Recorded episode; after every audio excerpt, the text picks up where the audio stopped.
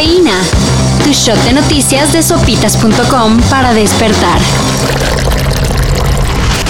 En la CDMX se puede andar sin cubrebocas desde el viernes. Ante el bajo número de contagios de COVID-19, las autoridades capitalinas ya solo recomiendan usarlo en espacios públicos y privados cerrados. Seguramente en los próximos días el resto del país hará lo mismo. Sin embargo, especialistas recomiendan continuar con las medidas preventivas. Nomás echen un ojo a China y verán por qué.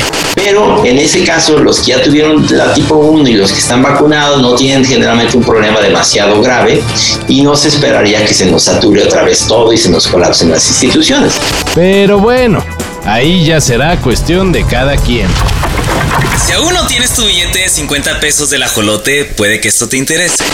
El fantasmal billete de 50 del ajolotito fue reconocido como el mejor billete a nivel mundial. Esto no tiene nada que ver con su valor, sino con su diseño.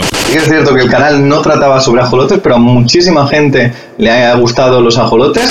Según la International Banknote Society, el codiciado billete posee un diseño innovador, destacando por las características culturales e históricas de México con nuevos motivos gráficos. Es el segundo año consecutivo que el papel moneda de nuestro país se lleva este reconocimiento. En 2021 fue para el billete de 100 pesos, el que tiene a Sor Juana Inés de la Cruz.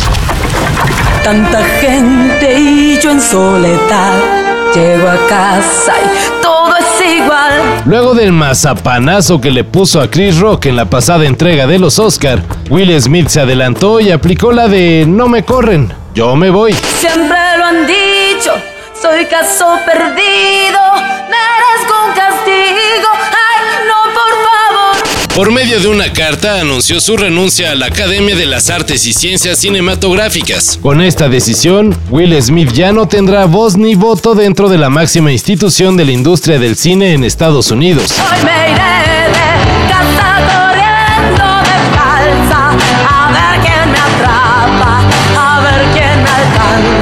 Sin embargo, podrá ser nominado para futuras premiaciones. Y no se le retirará la estatuilla que ganó el pasado domingo por su actuación en King Richard. Es decir, no pasa nada.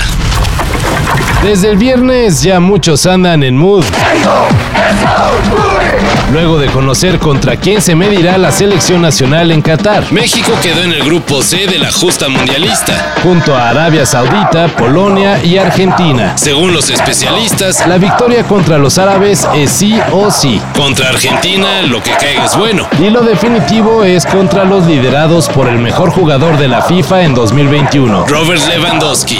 México debutará contra Polonia el 22 de noviembre El juego con Argentina será el 26 y terminará la fase de grupos el día 30 contra Arabia. y luego, si pasa, El rival podría ser la campeona Francia.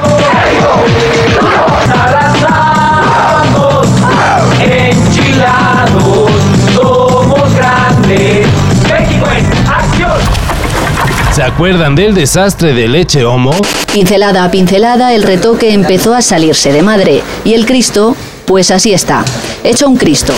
Pues algo parecido pasó en la capilla de la hacienda de Arroyo Zarco, en el Estado de México. donde una tatuadora se aventó a restaurar una pintura mural que databa del siglo XVIII.